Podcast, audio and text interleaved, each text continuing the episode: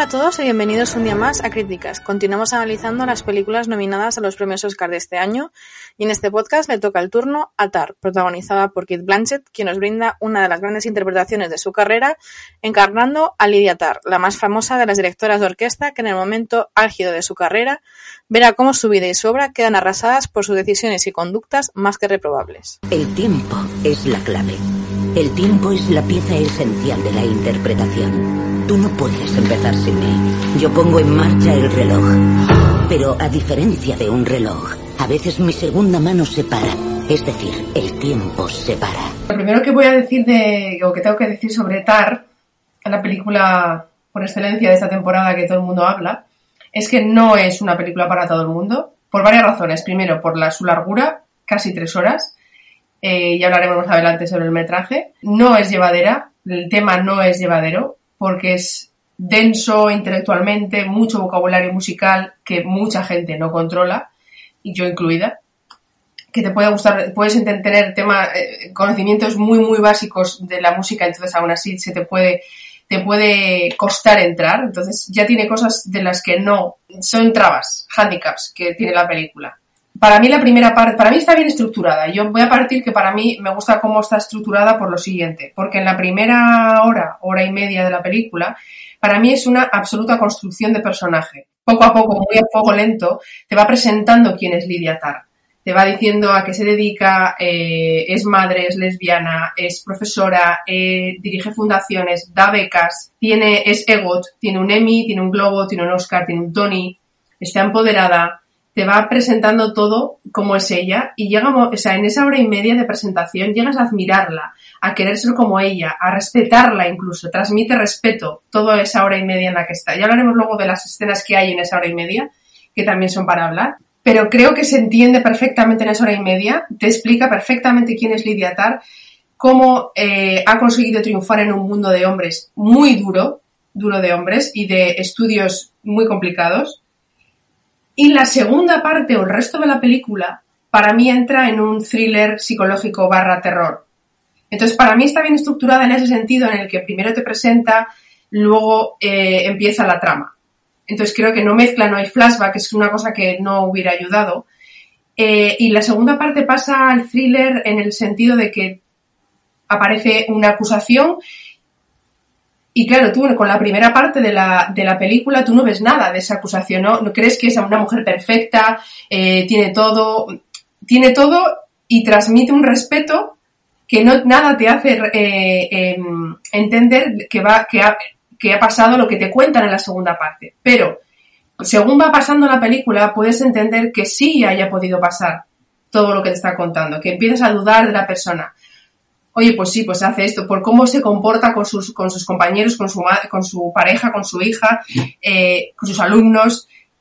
Entonces, en ese sentido, me gusta cómo construye eh, la película, cómo la, cómo la hace, cómo, la, cómo está dirigida. El guion me parece increíble, me, encanta el guion en, diferentes eh, escenas. Y luego, a ver, a destacar sobre todo para mí la interpretación de ella. Para mí ella es la película, ella creo que le da una verosimilitud al personaje totalmente increíble. O sea, para mí, yo no veo a Kate, veo a Lydia Tarr. O sea, yo me creo, creo, me creo que existe, que puede llegar a existir esta mujer. O sea, para mí me, le da, tiene un control absoluto del personaje, facialmente, gestualmente, eh, estéticamente, tiene el, personaje totalmente controlado. Totalmente. Durante toda la película yo no veo a Kate. O sea, veo a Lydia Tarr, me la creo. O sea, esta señora me dice que existe y me lo creo por todo, por, por cómo controla todo, eh, lleva totalmente el peso de la película, es ella, o sea, es ella. A mí me ha gustado en general, ya hablaremos luego de, empezaremos a hablar de, de muchas cosas que quiero comentar, pero esa es mi reflexión global. Vale, hablando simplemente, si quieres, primero hablamos de la película en general, luego profundizamos en los temas de la película y luego llegamos a la interpretación de Kate y al final de la película. A mí en general ha sido una película decepcionante y yo explico porque quizá también porque tenía unas altísimas expectativas sobre la película y que es culpa mía por llevar esas expectativas. Pero a mí ha sido decepcionante porque a mí la premisa de la película me fascinaba, o sea, hablar del acoso sexual que generalmente em, es producido por hombres y que sobre todo hemos visto casos como el de Plácido Domingo, em, casos de hombres y que de repente hagan el caso de una mujer lesbiana que hace acoso laboral, eh, buscando mm, favores sexuales, o no favores sexuales, ¿no? sino que a la gente que a ella le gusta eh, porque la atrae, le propone favores a cambio de que la siga el juego. Eh, y si no te destruyó la vida, a mí esa premisa me fascinaba con un personaje como eso, como el de Liatar, una mujer en un mundo de hombres que triunfa, eh, mujer lesbiana y que mm, lleva a cabo conductas de acoso laboral. Y luego para mí la película, como tú dices, el planteamiento está muy bien, o sea, muy estructurado, como tú decías, hay dos partes muy bien diferenciadas, pero para mi gusto están mal estructuradas, explico por qué, para mi gusto.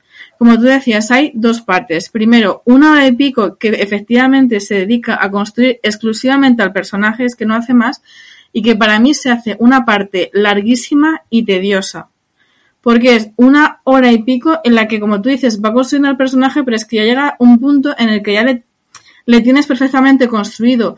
Y efectivamente, en esa hora y pico te da datos y te trata temas tan densos como tú decías, temas muy musicales. La película empieza con 15-20 minutos, literalmente de ella en una entrevista, hablando de temas musicales y de música clásica, que es que tú llegas a tu sala de cine, te sientas y de repente te suelta esa parrafada, y es que ya no te ayuda a entrar en la película. Que, y luego tiene la segunda escena de la película, un diálogo con otra persona, igualmente todo relacionado con el mundo del arte, el mundo de la música, que igualmente sigas cogiendo pinceladas, bueno, que es una mujer que se dedica pues eso, a dar becas, que es filántropa, pero es que igualmente son unas conversaciones tan técnicas hasta cierto punto que es que igualmente el principio a mí para nada te ayuda a entrar en lo que es la película, que te aporta muchas veces datos que sinceramente luego te van a dar igual. Entonces, para mí, esa primera hora se hace larguísima y hasta cierto punto tediosa. Y luego, efectivamente, entramos en la segunda parte de la película, que es a partir de la hora y algo, que es cuando ya empieza lo que viene siendo, como tú decías, el meollo de la película, que es que a esta mujer que es perfecta y superpoderosa y super empoderada, la acusan de haber acosado a una ex trabajadora suya. Y a partir de ahí empieza la acusación, es como una bola de nieve que va rodando y es como vas viendo la decadencia del superpersonaje que te han construido la primera hora el personaje de Lydia Tarr. Pero es que igualmente para mí esa segunda parte está hasta cierto punto mal estructurada porque sí es verdad que la decadencia también se va cociendo a fuego lento. Empiezas a ver la decadencia poco a poco, que no la van creyendo, que empiezan a ver cosas raras, que búscate un abogado, que y va así poco a poco y luego lo que viene siendo el culmen de esa decadencia que es para mí como debería ser como el clímax de la película, te he presentado durante toda una hora y pico a una mujer, te la he construido como una superheroína ha empezado a caer, has empezado a ver cosas raras, comentarios raros, de borrar los mensajes, cuidado con los mensajes, sé que he hecho algo mal, eh, pero bórrame las espaldas, yo buscarme un abogado, porque, o sea, cosas así, va cayendo el personaje y luego llegaría el clímax, que es cuando ya es el fin de ella, que realmente se reduce, si quieres, a dos escenas muy concretas, que son en parte del final, que luego ya lo comentaremos si quieres, primero cuando se vuelve loca en su casa y empieza a dar por saco a los vecinos tocando el acordeón, y luego la gran escena que es cuando ella la han sustituido efectivamente porque eh, pues el, público se ha, ido, se ha, ido contra ella porque se ha creído las acusaciones, este Me Too que se ha vuelto contra la propia mujer, la han sustituido en su gran eh, orquesta de Berlín y en la gran actuación que tenía programada la han sustituido y ella va al empezar la actuación y casi se carga al director de orquesta que la ha sustituido. Y es que todo pasa tan rápido, o sea que es que no te da tiempo a disfrutar de lo que debería ser el clímax de la obra. Que es que por fin todo el personaje que se ha construido tan endiosado acaba ya muerta en el suelo. Entonces para mí, como te digo, es una película que está estructurada así, pero hasta cierto punto para mí mal estructurada, muy mal, muy mal compensada en los tiempos. Y por eso digo que para mí ha sido en su conjunto un tanto decepcionante. Porque es que es como, te cuesta mucho entrar, se te hace muy tediosa, se te hace muy bola, te cuentan cosas que no sabes bien para qué.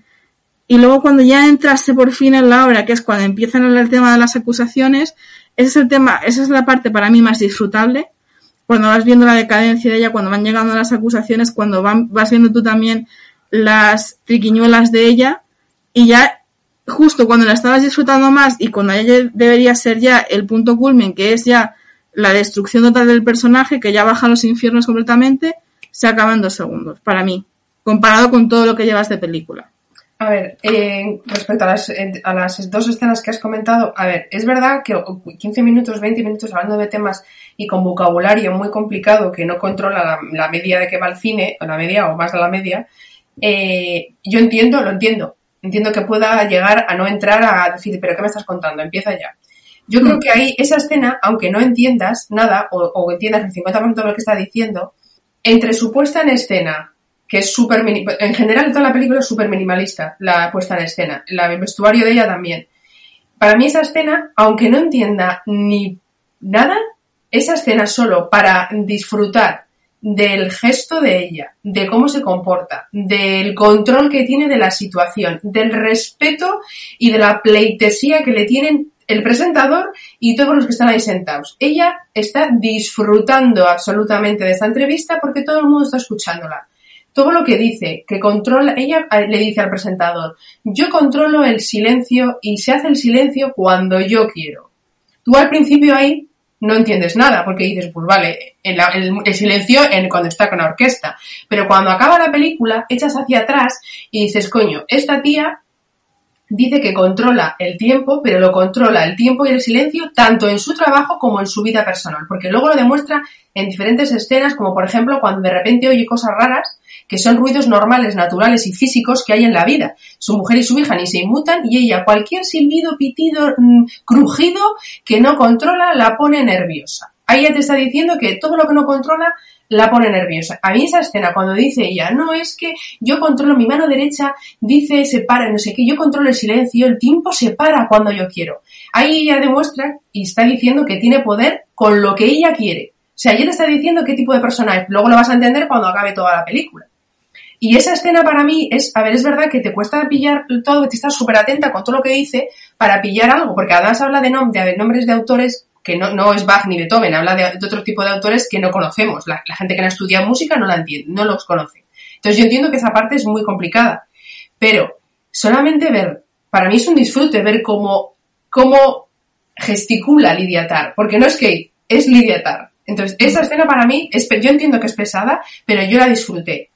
Y la otra escena para mí es una de las mejores de la película. El plano secuencia del hablando con el chaval me parece absolutamente increíble. Primero porque es plano secuencia y segundo por todo el tema que habla que para mí también tiene que ver y habla de sí misma, que es separar el autor de su obra.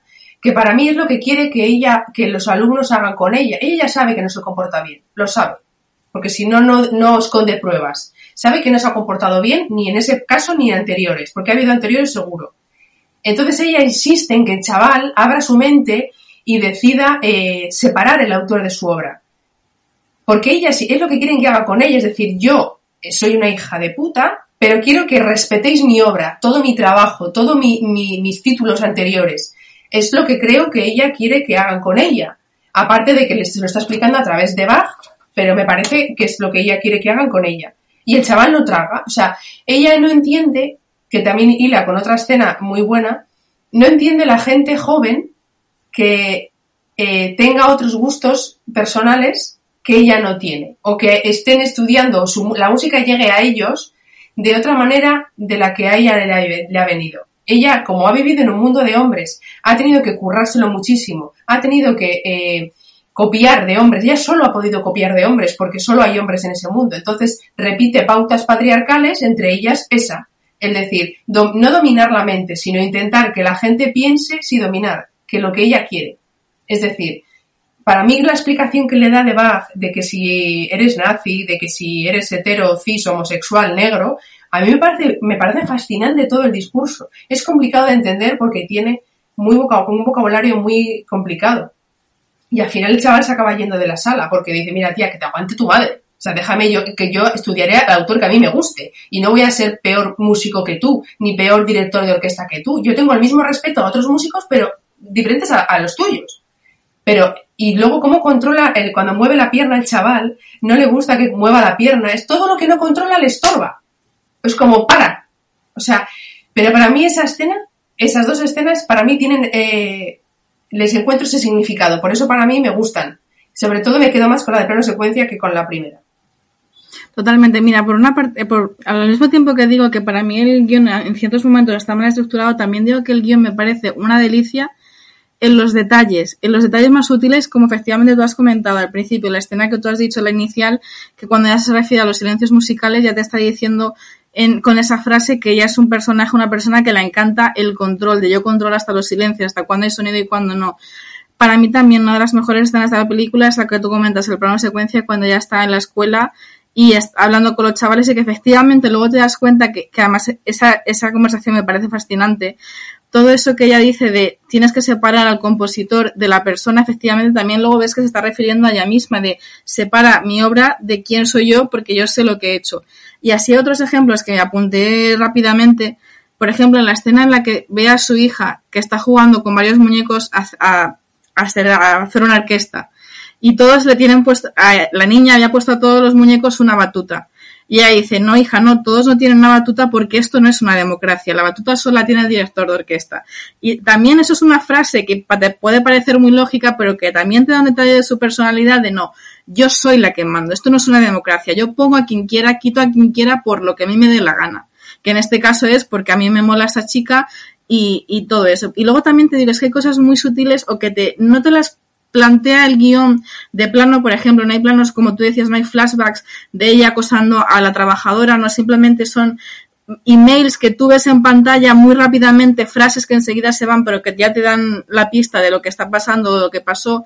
Por ejemplo, tú ves al principio su mujer, bueno, pues está en casa con su mujer, su hija, y luego te das cuenta que su mujer es como la primera violinista de la orquesta, y claro, tú, y tú dices, claro, es que la ha puesto ahí porque era su pareja si te das cuenta. Luego eh, vas, eh, no te lo cuentan. Antes de que te lo cuenten, que es hacia el final, cuando ella dice, tú viniste y me pediste cómo te podía yo ayudar y todo eso, pero tú antes de que llegue ese final, que es cuando se separan y, y su mujer la, la, manda a por saco, tú ya ella vas viendo, incluso antes, que tú no sabes eso de que ella también acosa laboralmente o da favores a la gente que la baila el agua, tú ya ella cuando ves que es su, es su, mujer, vale, y luego la siguiente escena es que su mujer resulta que es la primera de la orquesta, tú dices, ostras. Y luego te vas dando cuenta, claro, es que la ha puesto ahí porque es su mujer. ¿Por qué la ha puesto ahí? Porque la ha bailado el agua y porque le ha dado lo que ella quería. Y claro, ella, te digo, el guion es muy rico en cosas muy sutiles. No te enseñan flash, no te enseñan escenas de acoso. Eh, tú, incluso antes de que llegue ese momento en el que se verbaliza ese problema, tú, como digo, con estas pequeñas escenas, ya puedes ver lo que es la personalidad de ella. Y por eso te digo, el guion, mira que te digo una cosa que no me parece que está bien estructurado en algunos momentos, me parece riquísimo en los detalles. Otra escena en la que lo dice sutilmente es cuando va a amenazar a la compañera de colegio de su hija. Le dice, la próxima vez que toques a mi hija, vengo y te hundo la vida. Oye, tiene ocho años. Relájate tiene ocho años, como diciendo, hey, me van a creer a mí porque soy Lidia Tar. Pues, o sea, es otra escena en la que dices, pero ti se te va la olla. Yo, yo cuando la vi, la escena dije, se te está yendo la olla. ¿Esta quién se cree que es? Pero es que ella es así. Lo hace con una niña de nueve años y con una de 43. O sea, eh, a mí me parece que está fascinante. Luego, si quieres que hablemos también de los temas que hablan, ah, bueno, ya hemos comentado del separar el autor de la obra, el Michu, abuso de poder, eh, cultura de la cancelación, tema bastante interesante eh, de cómo un vídeo te hunde la vida así. Me parece que está guay que hable de lo que, eh, hilando con lo que tú has dicho antes, de que nunca habíamos visto, eh, siempre habíamos visto el abuso de poder en un hombre, es que realmente creo que, a ver, yo para mí creo que el poder, para mí, da igual quien lo tenga, ¿sabes? No, no es que solo los hombres son, son eh, manipuladores, también las hay. Lo que pasa es que se ven menos porque nunca ha habido mujeres en puestos de poder. Entonces creo que hacerlo aquí, poner a una mujer aquí, creo que le da un toque de tuerca bastante interesante. Que encima sea lesbiana también eh, eh, le da un plus. Pero es original porque original y llamativo, porque es que nunca ha habido una mujer en un puesto tan altísimo de poder. ¿Qué más podemos hablar? Ah, otra escena que me encanta maravillosa es eh, cuando entra en escena Olga. Olga es la chica que entra última a tocar el violonchelo. La escena maravillosa para mí, una de las con las que más disfruté es cuando van a comer, la primera vez que comen. Esa escena, ahí se ve primero clase social, diferencias de clase social, una visión de igual a igual de Olga hacia Lidia, que incluso si tú le ves la cara a Lidia en esa escena, y flipa con la chavala. Como, porque si tú comparas esa comida con las que tiene con sus compañeros de trabajo, son totalmente diferentes, opuestas. Aparte del sitio, obviamente, pero del sitio no voy a entrar. Entra en cómo se comporta. La chica entra, eh, va a comer, no, no la mira la cara en ningún momento, no la, no la, no la rinde pleitesía como el resto de la gente que la rodea sí lo hace. Cuando viene el camarero, pide la comida, sin, iba a hablar, se nota que iba a hablar Lidia la primera, porque todo el mundo la deja hablar la primera, y es ella la que sabe delante. A mí tráigame un estofado de no sé qué. Y eh, Kate la mira como diciendo, perdona que yo soy Lidia Tar, que yo tengo que hablar primero. O sea, se la ve incómoda, pero la ve disfruta, la llama la atención, que por eso luego la pone de primera haciendo el solo en la grabación, que también vamos a hablar de eso, de por qué lo hace. Eh, entonces la, la, llama muchísimo la atención una chica como tan diferente a ella, pero tan buena musicalmente, o sea, como música no hay discusión porque por eso la eligen en la audición, pero la sorprende mucho cómo ha estudiado, cómo ha llegado ahí, cómo conoce a otros músicos diferentes a los que conoce ella, más modernos, que, eh, que le dice, la he conocido en YouTube. Y la otra la mira como, ¿cómo en YouTube? Sí, dio una clase en YouTube. Y vamos, en el día 8 de marzo hizo no sé qué. ¿El 8 de marzo qué? ¿Es su cumpleaños? No sabe cuándo es el Día de la Mujer. O sea, eso define mucho a su personaje, porque es, representa y repite patrones patriarcales, total y absolutos. Y la, llama la atención muchísimo cuando luego también se ve que van a la, presentación del libro. Ella quería cenar con, con Olga. Le dice, no, no, tal, me voy a, yo me voy a la cama. Y luego la ve y la pilla yendo a por ahí de fiesta. O sea, la sorprende que es una tía que no la rinde pleitesía, que no le chupa el culo, como hacen los demás. Y eso la llama mucho y es lo que le atrae de ella. Claro, efectivamente, es que eso es lo que le atrae como la fruta prohibida, ¿no? Porque si a lo mejor es una persona que sé que puedo tener más a mi alcance, que me baila más el agua, pues a lo mejor paso de ella. Pero es una chica que efectivamente es como que pasa de mí, ¿no? Como es que eso, como la fruta prohibida, es una persona que no me tiene en un pedestal, es una persona que la veo muy alejada por gustos, eh, por, pues eso, por, por época, por edades. Eh, Lidia se ha criado con discos, esta chica se ha criado con YouTube. O sea, es que son realmente distintas y para mí es lo que la atrae de la chica, que es algo como nuevo, fresco para ella. Y, y es, es, diferente a todo lo que hay en la, en la banda y, a su, y además la mujer es la primera que se da cuenta que le mola. Cuando está y le hace gestitos en la esta y cuando cuando le quita la, el, el, había otra chica, otro violonchelo que era la que iba a hacer el solo, pero decide hacer una audición para ver si le quita el puesto a la violonchelo. Pero, no, pero decide hacer la audición si te das cuenta, porque es la misma pieza que la otra chica llevaba tocando desde joven, y claro, porque hace esa pieza, porque sabe que ella va a ganar el puesto. Pero no puede, quedaría mal decir, te lo doy a ti directamente, por eso ¿qué hace? Por eso pone la pieza que sabe que la otra chica se va a salir y dice voy a hacer una audición. ¿Por qué? Porque sé que ella va a ganar esa audición sí o sí, porque las otras personas tienen que practicar esa pieza mientras que esa chica se la sabe de memoria. Claro, pero es que para ese puesto, porque le dice, si te parece, a la otra chica le dice, si no te parece mal, este año vamos a hacer una audición. Esa, la chica que iba a hacer el solo en el primer lugar nunca había hecho audición anteriormente. Simplemente Lidia le decía, tú hagas el solo. No había claro, porque es la primera violonchelo de, de, no hacía, nunca había hecho audición, pero claro, quiere hacer audición para que no se note tanto de plan, pero la novia también, la mujer también flipa, porque claro, porque, porque la mujer lo dice, con la despedida de ellas que tienen muchas cosas significativas, la dice, no es la primera vez que me has hecho esto. Yo sé que la chica con la que se suicidó, que acosaste, sé que no es la primera vez. Evidentemente la mujer sabía lo que estaba pasando ahí detrás porque eh, si, por eso te digo, porque si esa, esa, su mujer llegó a ese puesto por ser sea la mujer de o la querida de en un principio, pues evidentemente ella vio que con otras personas también las concedía favores a cambio de a cambio de que la bailase en el agua o a cambio de que le hiciesen favores sexuales, digamos, o sentimentales. No sabemos hasta qué punto. También es otra cosa Em, muy significativa, que no sabes hasta qué punto ella abusaba de su poder. Tú no sabes exactamente lo que ella pedía a cambio, si relaciones sexuales, relaciones sentimentales, que no te explica, sabes que hay un abuso de poder porque efectivamente es una chica que se ha suicidado porque sabemos que la otra chica no la bailó el agua, no sabemos por qué, o sea, qué la pedía a cambio, simplemente que no la bailó el agua y la otra se dedicó a hablar mal de ella a todas las compañías diciendo no contrates a esta chica porque está loca, es inestable y la dejó sin trabajo, pero es otra cosa, es otro detalle de, del guion que no sabes hasta qué, cuáles eran exactamente las demandas del Lidiatar. Pero yo creo que eh, te da igual, o sea, yo creo que es una Efectivamente, porque te da igual, es un abuso de poder y, simplemente es eh, lo que decíamos, ¿no? Yo tengo el mando, dame lo que quiero, sea lo que sea, lo que yo ordenes, lo que tengo que tener. Claro que lo para, que tú, para que tú triunfes, si quieres. Claro, lo demuestra también con la asistente personal. La asistente llega un momento hasta mirarle el ordenador y borrarle emails. Mm. Es como, perdona, ¿tú quién eres? Y tráeme el té y, y luego cuando la da posibilidad de que la va, a, la va mm, a subir de categoría en su trabajo, eh, apúntate que te voy a hacer la prueba y luego le dice, no, no, no te apuntes, que le voy a dar a este trabajo. O sea, aunque no me estés manipulando sexualmente o pidiéndome favores sexuales, eso ya es eh, una manera de abusar de tu poder. O sea, me tienes aquí pensando que me vas a dar el puesto de trabajo en el, que llevo años intentando ganarme, haciéndote de todo, a ti, de asistente, de secretaria, de chofer, de todo, y luego resulta que por un capricho tuyo de otra persona, o que alguien te ha dicho que este señor necesita el puesto, vas y a mí me mandas a la mierda. Entonces yo para mí me da igual si son favores sexuales, si son, me da igual.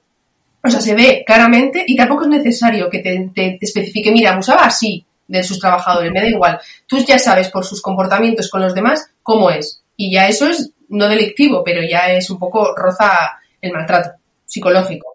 Hablamos si quieres ahora de escenas que quitarías, porque para mí, como digo, el metraje es excesivamente largo en, algunos puntos y, hay unas cuantas escenas que, como decimos, algunos que están muy bien con los detalles, que son muy importantes y todo, y otras escenas que creo que estamos de acuerdo que quitaríamos. Vale, yo quitaría de las dos comidas que tiene con su mentor, una de ellas mm. las quitaba, no me interesa. La primera de ellas no los, para mí es que son muy parecidas en cuanto a contenido. Para mí la segunda sí que tiene, eh, para mí justamente era una de las que iba a mencionar, la primera de ellas, es que como te digo, cuando llega a Berlín hay muchos aspectos que te enseñan de su vida cotidiana que para mí importan cero y que lo único que hace para mí es añadirme traje tontamente, como por ejemplo la primera comida que para mí no tiene más enjundia. La segunda comida que tiene con su mentor sí, porque ahí es cuando ella ya está inmersa en este proceso y que ya empiezan a salir las acusaciones y le empieza a preguntar un poco y el otro le habla como de, de sus experiencias pasadas, de lo que, o de otras experiencias de otros músicos, qué pasa cuando estás acabado. Y a ella le empieza a entrar el miedo de, como le dice el, mentor, que había un, músico que había ido a tocar a un cementerio porque solamente ya podía tocar a los muertos, porque ya no, no iba nadie a verle, por temas también de política, de, creo que de la época nazi. Entonces, claro, y a ella es esas experiencias que él cuenta que a ella le empieza a entrar verdaderamente, para mí es el punto de inflexión en el que ella ya se empieza a creer esto es algo serio. Porque hasta el principio eran, bueno, borra los emails, me dicen que me pilla un abogado, ¿para, qué me voy a pillar un abogado? Y para mí ese es el punto de inflexión en esa comida, en el que ella ya empieza a sentir el miedo de, oye, mm, esto me puede arruinar la vida.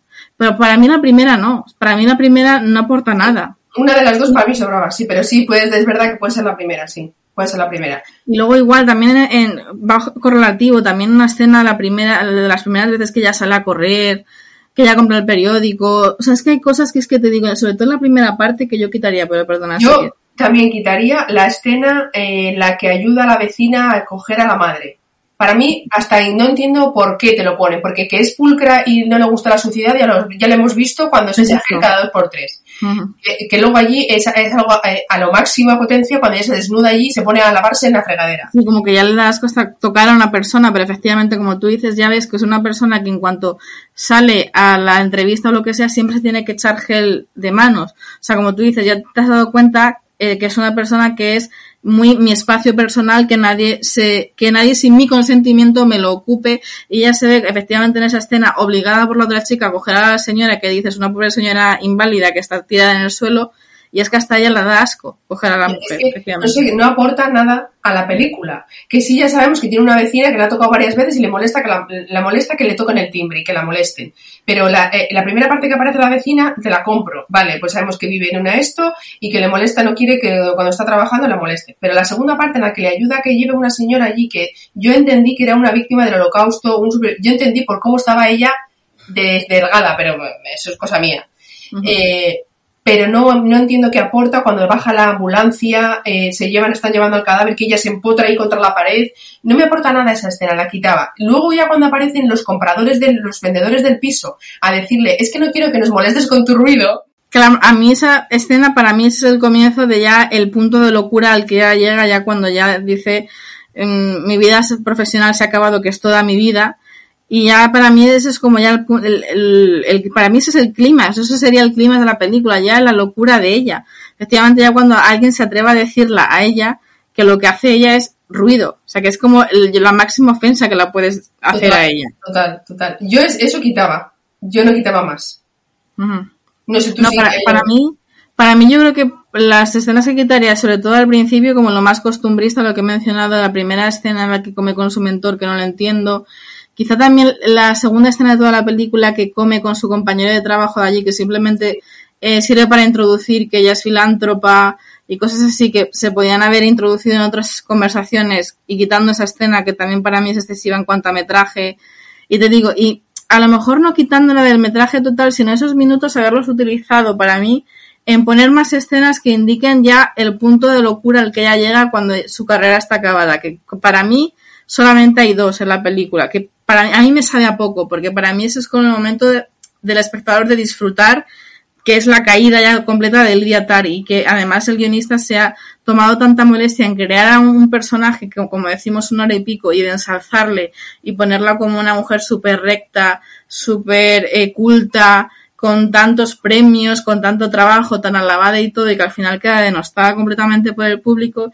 Y es que solamente tenemos para mí dos escenas, que es efectivamente eso, cuando van los vecinos a decirle no hagas ruido, que ella ya se vuelve loca y se pone a tocar el acordeón sin ton ni son, y luego la escena en la que ya casi se carga al director que la sustituye en la orquesta de Berlín. Y yo sí que esos minutos, de las escenas costumbristas al principio, los hubiese empleado más en, en, mostrar más la decadencia del personaje. Decadencia ya nivel cuando ya se la va la pinza a ella, digámoslo así. Pero bueno, eso por, por quitar. Pero bueno, hablemos si quieres del final, porque yo creo en que es que cuanto tiene... a, En cuanto a si te gusta o no te gusta, si lo entendemos o no lo entendemos, o lo interpretamos, mejor dicho, de manera diferente. ¿Qué interpretas tú del final? Es que a mí, sinceramente, es como que... A ver, yo hay una única escena que a mí se me llama mucho la atención, que yo pude interpretar La del masaje. La del masaje, efectivamente. Que es como que ella va pidiendo un masaje simplemente y el chico, supongo que porque ya la conoce, porque sabe que es una, no sé si porque ya la conoce, porque sabe que es una mujer lesbiana simplemente porque le dice un masaje y él entiende que es un masaje con final feliz ya de entrada, la da la dirección de un, efectivamente, un, digamos, prostíbulo. O sea, no sé si prostíbulo. Es un masaje con final feliz, que también existen aquí. Vale, simplemente masajes, claro, yo no sabía, masajes con final feliz o prostíbulo, digamos que masajes con final feliz. Pero es que ella tiene que ir a una sala donde están todas las masajistas y la dicen elige una. Y ella le da tanto asco que sale del sitio y vomita. Y es que efectivamente para mí es una alegoría de lo que ella hacía. Ella tenía a toda su orquesta delante y ella elegía a la mujer que más le gustaba para decirla, ven, hazme esto, o bailame el agua, o hazmelo, o sea, lo que ella quisiera, y a cambio yo te voy a hacer una estrella, o yo te voy a dar trabajo, o yo te voy a dar lo que quieres. Y si no, pues te voy a hacer la vida imposible. Y es que efectivamente es una cosa que le da tanto asco a ella que vomita, pero es que a lo mejor no tan lo bestia de decir, mmm, oye, tú dame un masaje con final feliz, pero sí que es en una, en una cosa muy, muy similar a lo que hacía ella. Eh, tenía delante a toda su orquesta, como las chicas de los masajes estaban ahí delante de todas, y ella, que era la directora, y ahora ella como persona, como clienta, va y elige a una y la dice, ven, y ahora hazme feliz, hazme lo que yo quiero. Y eso para mí sí que es como una comparativa muy alegórica de lo que ella hacía con la orquesta y que ahora le da tanto asco. Porque es simplemente del, en el plano sexual, pero que realmente es lo que ella hacía. A lo mejor no quería una chica por favor sexual, pero sí por, como decimos, porque no se especifica, pero sí por cualquier favor que a ella le viniese bien y que abusaba de su poder de esa forma. A ver, ahora estamos de acuerdo en esa escena, para mí significa lo mismo, pero para mí ese no es, o sea, no es el final del que luego quiero hablar. Para mí, es una, para mí ese es un momento en el que ella, para mí no vomita porque le dé asco. Para mí vomita porque eh, se da cuenta del tipo de persona que estaba siendo hasta ahora. Es decir, entra ahí y es verdad que las chicas están totalmente colocadas exactamente igual como está una banda de música, exactamente igual, todas totalmente sumisas mirando hacia abajo. A ver, en una banda no está mirando hacia abajo, pero a solo hay una que la mira. Olga también la miraba cara a cara sin ningún tipo de, no iba sumisa. Y se da, y sea, cuando el chico le, se lo dice, elige a una.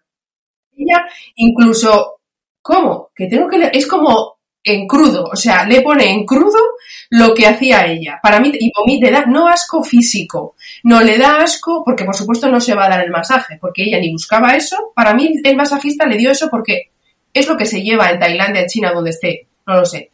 Pero yo para mí, en ese, en ese rincón del mundo, no la conocían. Para mí, porque cuando se entrevista luego con la chica, con la directora de un colegio, de un show o algo, no la conocen que también creo que por eso se va allí a tomar por saco. Entonces, a lo que voy. Para mí vomita por eso, porque se da cuenta, es como una, como una catarsis de, uff, esto era yo y no lo soporto. O sea, y es cuando empieza, ahí para mí es cuando empieza su redención. Para mí ese es el punto en el que se empieza, dice voy a redimirme, esto era yo, no quiero serlo, me he hundido la carrera, tengo que empezar de cero y voy a hacerlo aquí. Eh, desde cero, pero es verdad que ya nunca va a ser nada igual, porque esto se puede comparar con un montón de cosas que pasan actualmente, de gente que se hace viral un vídeo y te cancelan en internet. Y sí, llega un momento que la gente se olvida de lo que pasa, pero nunca va a ser igual. Cuando vuelvas a querer salir a escena, a escena, a tu vida pública, a tu trabajo, siempre te van a, recordar por lo que has hecho, lo que hiciste o quién eras.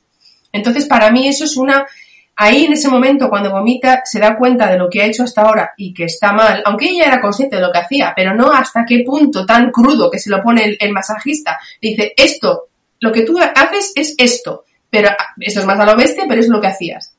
Entonces, para mí, esa escena pensamos lo mismo, es una alegoría absoluta. Y para mí el, final eh, roza lo chistoso, en el sentido de que eh, va decide irse hasta la otra punta del mundo, a empezar de cero, no tiene a nadie, ni hija, ni mujer, ni el hermano, le da igual lo que le pase, o sea, no sabe ni, ni los logros que tiene, le da igual, no es nadie en la música después de serlo todo, y decide irse allí a empezar de cero.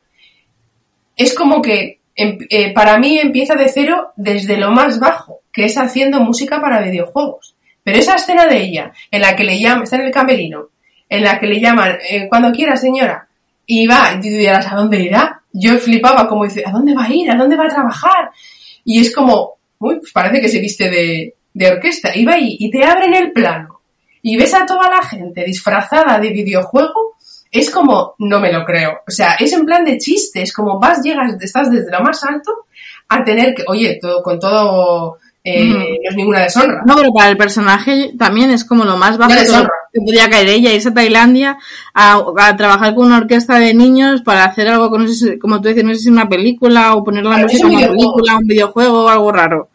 Pero que se tiene que poner los cascos como de gamer con su, claro, con una mujer que ha, dirigido una de las orquestas más prestigiosas del mundo, es que para mí también eso es como la, mayor decadencia, o sea, lo más bajo pero llegas cuando encima es que es la escena final y dices, es que acabas en chiste, yo salté una carga, es como, no te creo que le des este final.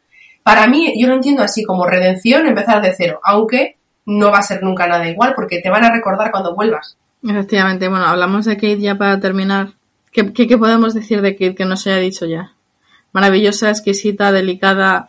Para mí eh, tiene una, un dominio del personaje totalmente absoluto. O sea, yo no veo a Kate. O sea, desaparece Kate no, no, y mira que ha hecho papeles y el encaro le era increíble también, pero aquí le da un doble, un giro de tuerca en, respecto a Carol. Eh, también era, es en un personaje contenido como este, pero el control físico, gestual, eh, es milimétrico. O sea, es, está cortado con bisturí de cirujano y lo tiene súper controlado cuando dirige la banda, eh, el respeto que impone, los gestos, todo, el control facial me parece absoluto absoluto. O sea, para mí es que es maravillosa. Me parece, es la peli, aparte de llevar el peso en sus hombros. Totalmente. Total. es que para mí es que hay veces que una actriz actúa y actúa muy bien, pero tú dices, bueno, está actuando. Pero es que hay, hay ocasiones muy raras en las que, como tú dices, es que parece que se ha tragado al personaje y es que no ves al actor por ninguna parte y no tiene nada que ver con que le maquillen, con que le pongan prótesis ni nada, sino que directamente se ha tragado al personaje, como tú decías al principio, es que es el personaje. A mí si me dices que esa no es Kid Blanche, que esa es Lydia Tarr, te lo crees, que esa mujer exista tal cual. Y es que efectivamente, como tú decías, para mí todo, en general en la película todo el trabajo es facial, la exquisitez de las, em, de las expresiones faciales, también lo que es el aura de ella, consigue hacer el aura de un personaje que ya solamente la presencia ya indica que es elitista, que es elevada, que se quiere por encima de los demás, que es una mujer delicada, pero con una gran presencia, ya simplemente con el aura que crea del personaje, Y como digo, es un personaje que en general en toda la película trabaja, como tú decías, sobre todo con las expresiones faciales, excepto en los momentos en los que está dirigiendo la orquesta, que ya es un, trabajo ya absoluto corporal y que para mí, sinceramente, es de las escenas que más me ha gustado, como ella como actriz, cuando dirigía a la orquesta. Aparte por el, trabajo corporal, que es un trabajo, es en, los momentos en los que ella dirigía la orquesta, si te das cuenta, ponía unas expresiones faciales como de un disfrute, claro, máximo de la música clásica, que es precisamente el disfrute máximo de Lydia Tarr, la, música clásica. A Kate Blanchett a lo mejor la música clásica se la pela, pero es que tú ves las expresiones faciales del momento en el que ella está dirigiendo la orquesta, que es como que ella ya está como en el cielo, como en el paraíso. Es que siente y absorbe la música, ya con la expresión facial te está diciendo que está absorbiendo toda la música y, y la está encantando y luego la transmite todo lo que ella, la, lo que ella, la música, cómo pasa por su cerebro a través de sus manos para dirigir a la orquesta. O sea, es que a mí las escenas en las que dirige la orquesta me parecen exquisitas. O sea, increíble. Todo, todo, no. Aparte, me parece más complicado lo que has dicho tú, que no va maquillada. Y eso hace, no tienes adornos, no tienes un pelo que te ayude a, elevar un personaje, no tienes un maquillaje, no lleva, obviamente llevará, pero lleva totalmente neutro. No, y entonces eso hace que no tienes ningún tipo de adorno que te ayude a trabajar. Y, también si quieres, las, el, tampoco tiene vestuario, como tú decías, también a veces el vestuario ayuda a meterte en el personaje, aquí no, aquí se te das cuenta Lidia Tar, en consonancia con el personaje, siempre más o menos va vestida de la misma forma, con trajes, estilo masculino, porque ella, como decimos, es una mujer, pero en un mundo de hombres que tiene adquiridas muchas costumbres masculinas, eh, de líneas siempre muy rectas, todos los trajes, también como es el personaje de ella, muy recto, muy simple, muy clásico. es que también el vestuario tampoco le ayuda a, mm, más que así, que, es, eh, que también es un punto, ¿no? Que el vestuario refleja también el personaje, pero que luego es tan simple que es que es eso, que es que no te, no le ayuda a ser a, la actuación, sino que es ella la que tiene que dar vida con su propio cuerpo al vestuario y a todo para crear ese aura del personaje. No, eso dificulta más su trabajo, obviamente lo hace más merecido los halagos. O sea, para mí absolutamente fascinada por el trabajo que ha hecho aquí. No toda la película, yo le voy a poner un 8, fíjate. A ver, yo te digo, a mí es que lo que lo único que me, que me choca de la película es que para mi gusto, como digo, para mi gusto personal, está en algunos aspectos mal estructurada. A mí la primera parte de construcción del personaje se me hace muy densa en ciertos puntos con escenas que yo quitaría, pero porque me parece que no aportan nada. Que construir el personaje es muy importante y además tiene mucho sentido cuando luego vas a ver la decadencia, cuando lo quieres subir tanto al personaje para luego que la leche sea más grande, que es luego cuando la decadencia, evidentemente, es más fuerte la leche cuando te he construido un personaje que parece un dios, que si tú no sabes de qué va la película, tú entras y ves que, te construye un personaje que es una mujer tan maravillosa, que luego ves efectivamente, si no sabes de qué va la película y de repente empiezan a llegar las denuncias por acoso y dices, no me digas. Entonces es que entiendo eh, que se tome tanta, que se haya tomado el guionista tanta molestia en construir al personaje, pero para mí es demasiado y me hubiese gustado, como digo, que minutos que sobran para mí en ese inicio se hubiesen puesto para poner más escenas que indicasen como ya la locura del personaje cuando ya está acabado. Y por eso la pongo un 8, porque el resto luego el guion, como, como he dicho, es muy rico en detalles y luego Kate, que está gloriosa, un 8. Se es disfrutar la película, pero sobre todo al principio cuesta entrar. Yo un 9 yo un 9, no doy un 10 por lo mismo, por el metraje, porque yo quitaba escenas, eh, pero quitaba escenas eso que no aportan nada, como las que hemos comentado, pero yo la, la de el New Yorker, no, para mí yo no la quitaba. Aunque yo hay gente que entiendo que la quitaba porque no aportan, yo solamente con verlo disfruto. Aunque, no, aunque estén hablando en japonés. O sea, yo disfruto viéndola, porque a poco, aunque no entiendas nada o esté sin sonido, esa escena ya te cuenta muchas cosas. O te dice cómo es ella, lo fina que es, lo minimalista, lo, los, cómo son los gestos.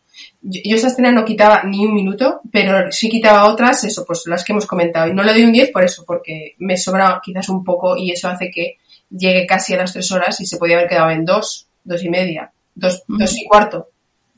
Que ya es telita. Pero bueno. Ya es telita, pero es para lo que él quiere contar y cómo lo quiere contar, no lo puedes contar en una hora. Yo eso lo entiendo, que no es una película corta, pero sí, a veces en cuanto a metrajes excesivo. Hmm. Pero bueno, esto ha sido todo por tal, que no ha sido poco. En las próximas semanas seguiremos hablando del resto de películas nominadas a los Oscar a Mejor Película. Así es que estad atentos en nuestras redes sociales que pronto subiremos eh, más críticas. Esto ha sido todo por nuestra parte. Muchas gracias por escucharnos. Y hasta la próxima.